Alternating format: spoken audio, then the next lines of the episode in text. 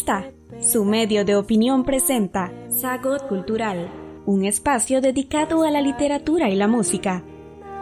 que nació de quiere que la lleven a la dulce. Hola, queridos amigos y amigas. Quiero hablarles hoy sobre la música, que es como hablar sobre mi vida misma. Sobre la música y sobre la noción de la canción de cuna y la, el vínculo profundo, materno, eh, que conlleva el arte de la música. Porque con la vida nace la música. Y la música la constituye y la expresa en su forma primigenia.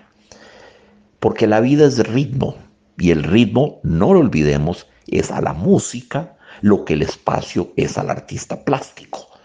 ¿Podríamos pintar si no existiese el espacio?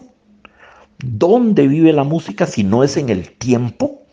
Y el ritmo es, antes que ninguna otra cosa, tiempo organizado según un patrón determinado. Eso es el ritmo, no otra cosa.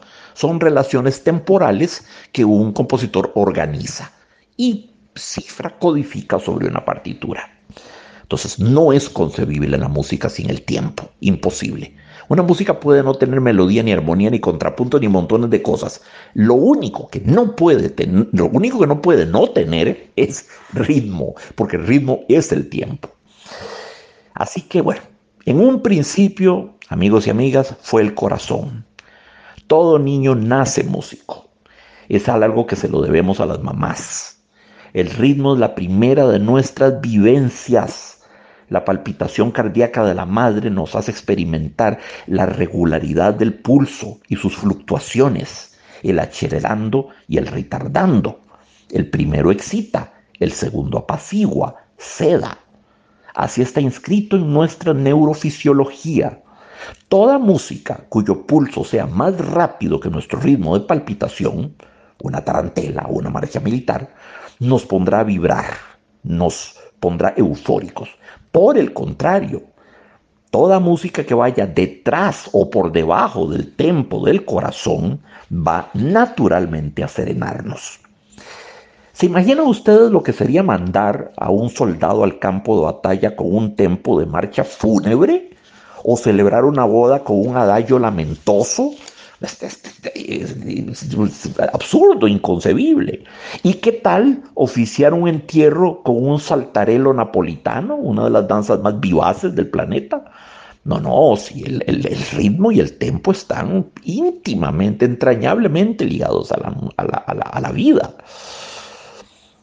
Pienso en la marea, en el fenómeno de las mareas, porque después del ritmo, la melodía es experimentada en la piel por el niño en su universo intrauterino a través del movimiento del líquido amniótico. Algo similar nos sucede con esa sucesión de notas que llamamos línea melódica. Dibujo sería más, más bien, ¿verdad? Dibujo, más bien que color. Una línea melódica es un dibujo, es como una frase, ¿verdad? Un tema simple, con unas poquitas notas, va a sumirnos en el sosiego y la contemplación. Es uno de los secretos del canto gregoriano, por ejemplo. ¿Quién podría orar con una melodía agitadísima, llena de giros y recovecos y fortísimo? Bueno, al éxtasis místico corresponde la simplicidad melódica, pero la euforia, en cambio, nos moverá a entonar cataratas de notas. Entonces la profusión del sentimiento se expresa a través de la profusión del canto. Pensemos, por ejemplo, en una pieza que todos conocemos, el Aleluya del Oratorio El Mesías de Händel. Es música para cantar a pleno pulmón, llena de eventos sonoros en el coro y la orquesta. Es rápida, animada, vigorosa, muy ritmada, muy, muy acentuada. Imaginemos otro absurdo. ¿Qué dirían ustedes si un coro cantase el aleluya viendo hacia abajo y en tempo de cortejo fúnebre? Si una pieza así no se canta con la mirada en el cielo, la audiencia bostezará hasta caer en el coma total. Y luego la tibieza, ¿verdad?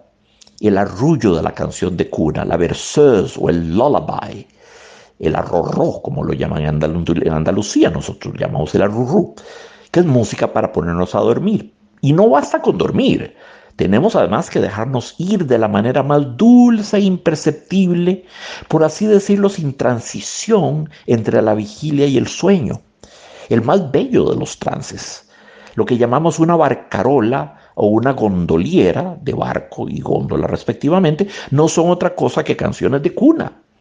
El agua, siempre el agua, la inmemorial nostalgia del mundo amniótico, ese mar interior, esa dimensión suspendida en el umbral de la conciencia. Aunemos los conceptos expresados y consideremos cuáles son las características de una canción de cuna. Es lenta, está compuesta por poquitas notas, a veces solo dos, es simple y susurrada, lo que en la terminología musical llamamos pianísimo. Algo más, no hay canción de cuna que no esté en modo mayor. Las llamadas tonalidades mayores, ver, la Oda a la Alegría en Re mayor de Beethoven, son luminosas. Las tonalidades llamadas menores, el Requiem en Re menor de Mozart, que es una misa de difuntos, son dramáticas, son oscuras y tienden a producir un sentimiento de inestabilidad.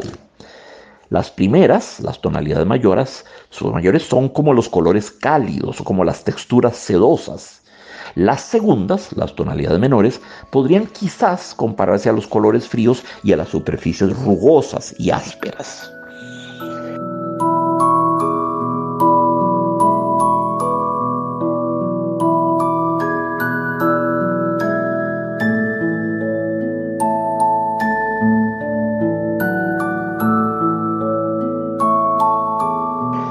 Sí, es muy importante la noción del arrullo Nadie va a poner a dormir a un bebé, no a menos de que quiera eh, uno convertirlo en un psicópata y sumirlo en las peores pesadillas, nadie va a poner a dormir un bebé con una canción de cuna vertiginosa, repleta de notas y entonadas fortísimo, más bien que musitada al oído. Casi no hay compositor en la historia de la música que no haya escrito por lo menos una canción de cuna o una melodía de carácter análogo homenajes y reminiscencias de la madre son todos. Sin mucho pensarlo, se me vienen a la mente Brahms, Schubert, Chopin, Tchaikovsky, Debussy, Fauré, Gershwin, Schumann. Piensen en, el melancólico arrullo de la canción Summertime de George Gershwin, de la ópera Porgy and Bess. Esa es una canción de cuna, ese es un lullaby. La etnomusicología, vean qué interesante amigos y amigas, la etnomusicología nos ha revelado que en todas las latitudes del planeta, en Viena, como en el seno de las comunidades yoruba de Nigeria o entre los caníbales de las tribus papúas de la Guinea Profunda, eh, las madres arrullan a sus niños con tonadas más que similares, a menudo construidas exactamente con las mismas notas. Bello misterio, ¿ah? Secretos de la fisiología humana, rasgos universales en un mundo de diversidades, absolutos en una cultura fanatizada con los relativos. En todo el mundo, las madres arrullan a sus niños usando el intervalo de tercera menor descendente. Tira, tira, tira. Es un intervalo hipnótico si ustedes se los repiten durante 10 minutos se ponen a dormir solos.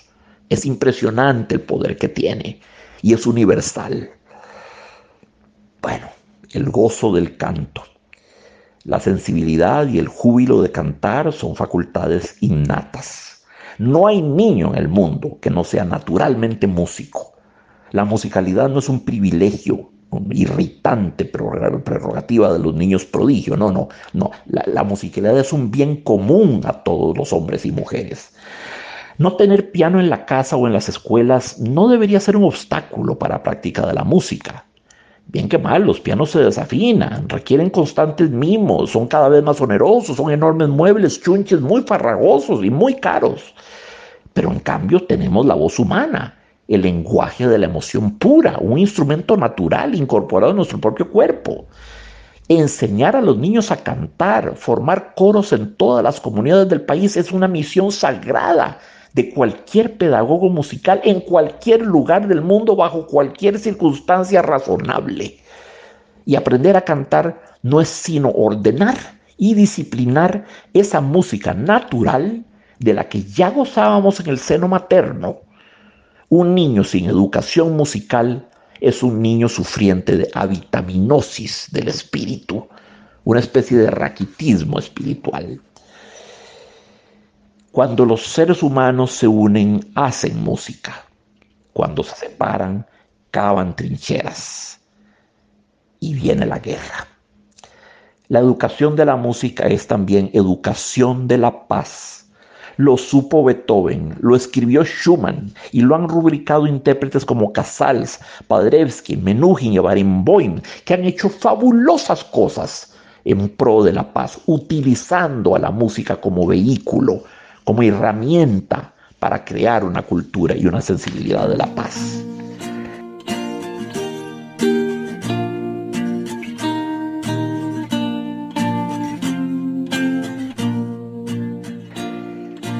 ¿Qué puede derivar un niño de la música?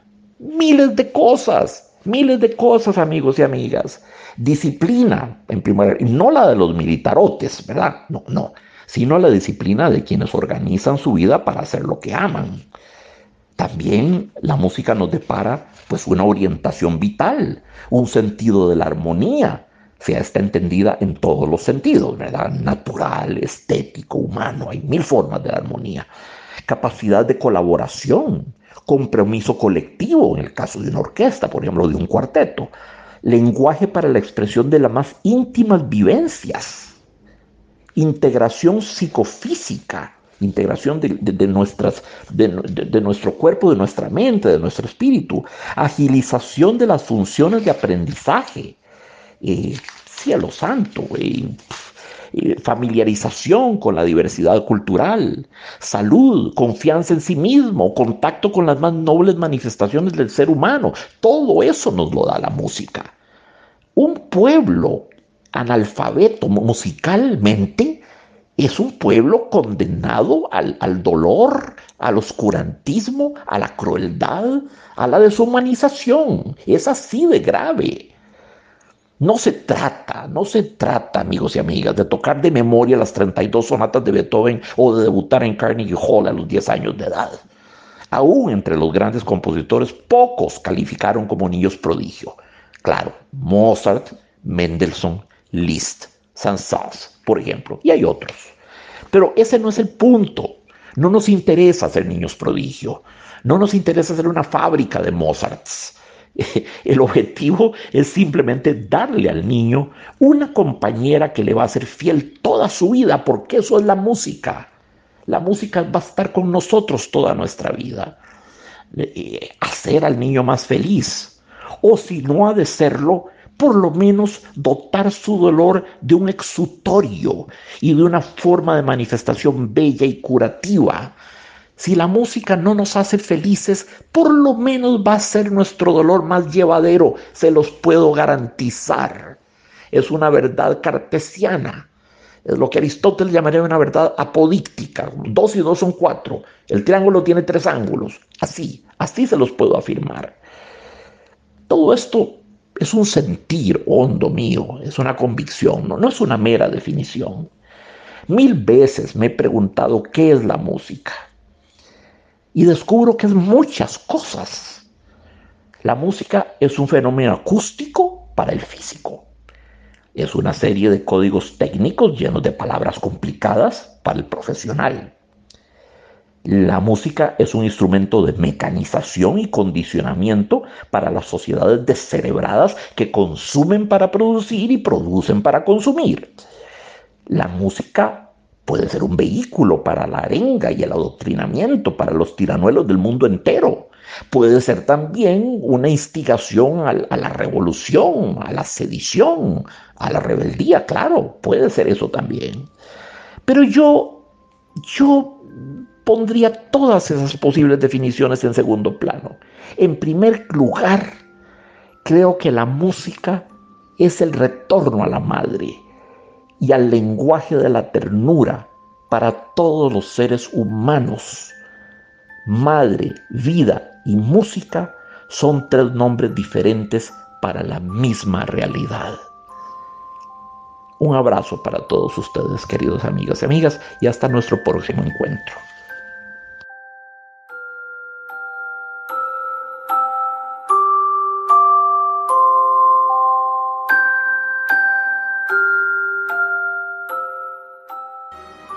Puede encontrar nuestros podcasts en las principales plataformas de redes sociales, como la revista CR.